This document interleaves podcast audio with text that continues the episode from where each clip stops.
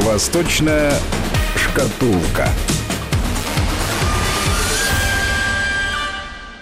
Ну, вот, как и обещал, «Восточная шкатулка» в эфире. Здесь в студии Владимир Аверин, а в далекой Индонезии Алексей Маслов, руководитель школы востоковедения научно-исследовательского университета Высшей школы экономики. Алексей Александрович, здравствуйте.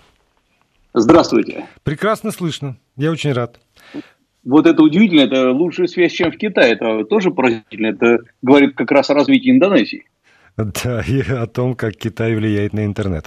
А, но это отдельная тема. Ее сегодня, может быть, затронем, но позже. А пока у меня к вам есть целый ряд вопросов, которые связаны скорее с Корейской Народно-Демократической Республикой. Довольно много оттуда в последние часы даже пришло новостей.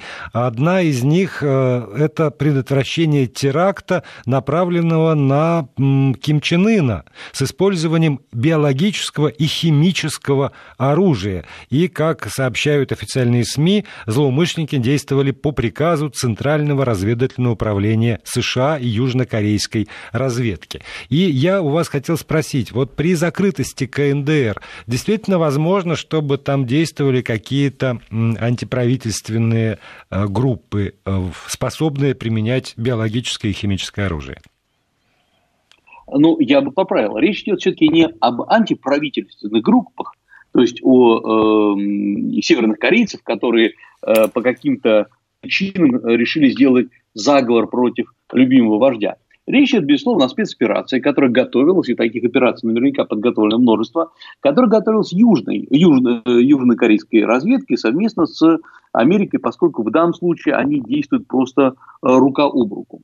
И, судя по всему, опять-таки, э, как сейчас выясняется, э, утечка произошла как раз из-за того, что северокорейские хакеры взломали южнокорейский интернет или там южнокорейские серверы. Это вот пока что такая предварительная информация. Действительно, на мой взгляд, и это я уже не первый раз и слышу, и э, из разговоров с, со специалистами э, можно понять, я имею в виду с американскими, с южнокорейскими, что планы по физическому устранению Ким Чен Ына, конечно же, есть. Э, и многие видят в этом вообще единственную возможность решить эту проблему. Единственное, что я, я задаю всегда вопрос в этом случае, а кто говорит, что именно Ким Чен Ын, именно, именно он вот тот злодей, который э, решает все? А вокруг э, него ангелы, что... которые в случае, если его не будет, тут же изменят политику государства. Вот это, это тоже хороший вопрос, потому что теоретически, опять-таки мы сейчас конструируем, естественно, пространство, э, что после устранения Ким Чен Ына должно быть тут же совершен переворот, чтобы э, всю власть, которую, собственно, воплощает Ким Чен Ын, она должна быть сметена в одно мгновение, прийти должно новое правительство. Не обязательно оккупационное, не обязательно так должно называться, но это будет, скажем, правительство из Южной Кореи. Но это опять-таки не факт, что даже это правительство сумеет удержать ситуацию в руках. Вот поэтому я думаю, что э, была утечка одного из десятков, а может быть сотен планов, которые не обязательно должны были осуществиться прямо завтра. Вот как всякая разведка имеет под рукой план А и план Б, и так до последней буквы алфавита, также, собственно говоря, вот один из этих э, планов и э, утек в сеть. Да, но при этом смотрите, что вот сообщает э, СТАК, в мае 2017 года прямо группа диверсантов была обнаружена и захвачена. А, и здесь, конечно же, вот у меня, как у скептика большого, возникает большой соблазн сказать, что а, подобное сообщение больше на руку а, тому же Ким Чен Ыну для того, чтобы, ну вот еще раз подчеркнуть, что страна в кольце врагов, в опасности. И это не обязательно правда, потому что это, это же может быть и инсценировка любая, потому что уж слишком выгодно в этой ситуации показать, как враги готовы на все. Ну, естественно. Вы знаете, я, во-первых, абсолютно согласен с тем, что э, северокорейская пропаганда говорит всегда об одном и том же, и все время ловит то шпионов, то раскрывает заговоры, и то внутренние заговоры, то борьбу в руководстве Трудовой партии Кореи. Это одна сторона вопроса, и она, в общем, существует. Мне тоже мне кажется, что слишком уж все эти э, новости на руку э, Северной Кореи работают. Но есть и другая сторона вопроса. Обратите внимание, что э, про Северную Корею во всем мире, ну в том числе и в России, знают только плохое. Что северокорейский режим – это ужасный режим с чудовищным лидером, который методично э, готовится к войне. И опять-таки, здесь только частичная правда. Поскольку вот превратить Северную Корею такого ужасного ребенка, который э, по своей воле собирается устроить ядерную катастрофу всему миру, вот эта пропаганда тоже на руку уже э, ну, США и Южной Кореи. И, естественно, когда все время про страну именно так и говорят, страна начинает так себя и вести. И в ответ э, говорит, э, обвиняет э, Южную Корею в том же самом, что обвиняют Северную Корею. Вот эта вот э, пикировка, она э, идет уже постоянно. Но я обращаю внимание, что все эти сведения о том, что задержали диверсантов, взломали серверы, а там план уничтожения э, вождя Кима, вот это появилось вот именно сейчас, когда э, буквально на прошлой неделе пошли первые э, сведения о том, что Северная Корея прощупывает почву для переговоров. Она пытается хоть как-то показать, что она готова хоть о чем-то переговаривать. И вот северокорейские дипломаты на позапрошлой неделе уже были в России. Э, какие-то были намеки, что, в общем, неплохо были с американцами сесть за стол переговоров обсудить. И вдруг вот опять эта волна. Я думаю, что я не исключаю того, что в Северной Корее тоже есть разные группировки, которые по-разному относятся к тому, как должна развиваться ситуация. И вот сегодня мы информацию от группировки, от тех ястребов, назовем их так, которые хотят продолжения вот этой вот приближения к катастрофе. Да, и при этом сегодня э, довольно много заявлений у нас печатают северокорейского министра иностранных дел Лин Хо, кажется, вот так вот, э, если, если я неправильно произношу, вы меня поправьте. Дело в том, что делегация э, ТАСС находится сейчас в КНДР, и встреча произошла между делегацией ТАСС и министром иностранных дел Северной Кореи. И в частности, вот то, что касается отношений с Южной Кореей, я процитирую. КНДР считает считает невозможным активизацию диалога с Южной Кореей, поскольку Сеул проводит согласованную с США внешнюю политику. И вроде признает вот в этом заявлении, что после того, как сменился президент Южной Кореи, страна выступила с инициативами, которые направлены на там, гуманитарное сотрудничество, решение проблем разделенных семей других вопросов, это все плюсы. Но проблема в том, что э, не силами корейской нации хочет Южная Корея решить эту проблему, а опираясь и идя абсолютном фарватере э, США. А если бы, ну там я дальше продолжаю эту логику, а если бы все-таки Южная Корея была более самостоятельна, то тогда, конечно, мы бы сели за стол переговоров и решили все накопившиеся проблемы. Вот это вот э, попытка расколоть сейчас эту прочную коалицию, которая сформировалась, там Южная Корея и США, и насколько она может быть успешной? А, нет, во-первых, это даже не попытка расколоть, это, на мой взгляд, абсолютно очевидная констатация факта, который имеет место быть. То есть, конечно же, Южная Корея абсолютно не самостоятельна в плане своих решений вот относительно э, взаимоотношений с КНДР. И это можно было видеть раньше. Например, то, что Северная, Южная Корея не очень приветствовала размещение ракет ХАТ на Э, то есть противоракетных э, систем на своей территории. И э, Америка просто действительно нажала на Южную Корею, то и пришлось разместить себя на территории вот, эту, вот эти установки с пониманием того, что в общем, в первую очередь, именно эти установки будут подвергнуты удару, и Южная Корея еще больше может подставиться. К тому же, как показывают последние события, вполне возможно, они и не успеют сработать. И э, поэтому, э, скажем, все обсуждения на самых разных уровнях, в том числе и на неофициальном уровне, э, и, например, мои там личные беседы с, э, северо- с южнокорейскими дипломатами показывают, что Южная Корея не так, чтобы очень вот радуется э, столь большому нажиму нас э, со стороны США. Но э, Северная Корея говорит абсолютно правильную вещь. Зачем вести э, переговоры со слугой в то время, как есть господин? господин-то и США. И тот же самый, например, э, Йон Хо, абсолютно правильно вы его произнесли, он же сказал и э, другую вещь. Он э, заявляет, что э, буквально все население Северной Кореи э, требует от властей Северной Кореи принять меры относительно провокации со стороны Вашингтона, ну и просто нанести ответный удар.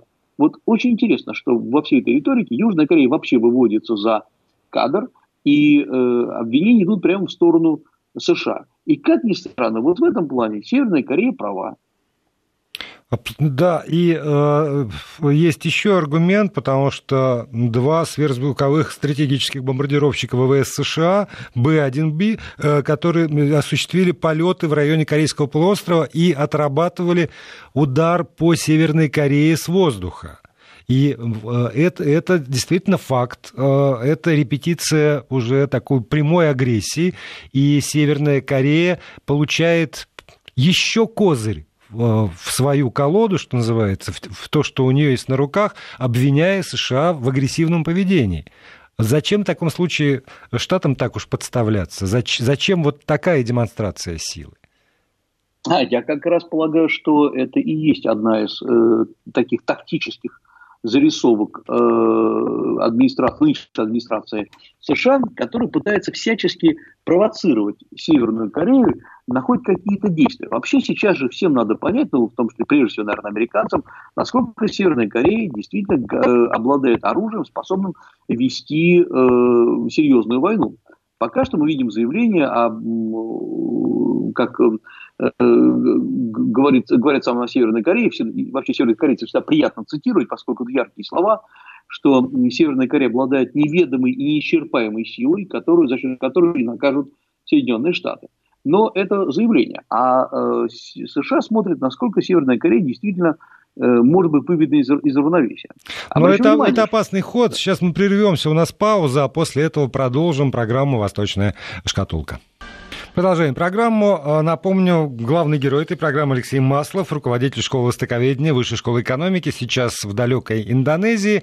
И а, мы по скайпу связываемся. Если у вас, кстати, возникают какие-нибудь вопросы, то 8 903 176 363 в WhatsApp и Viber, пожалуйста, пишите. Алексей Александрович, а, вот давайте завершим все-таки тему, которую начали. Э, Штаты, правда, надеются, что КНДР может скинуть вуаль и продемонстрировать э, в полном объеме, что у них есть? А, ну, я думаю, что не только продемонстрировать, что есть, но и продемонстрировать свою э, слабость или пойти все-таки на хоть какие-то переговоры.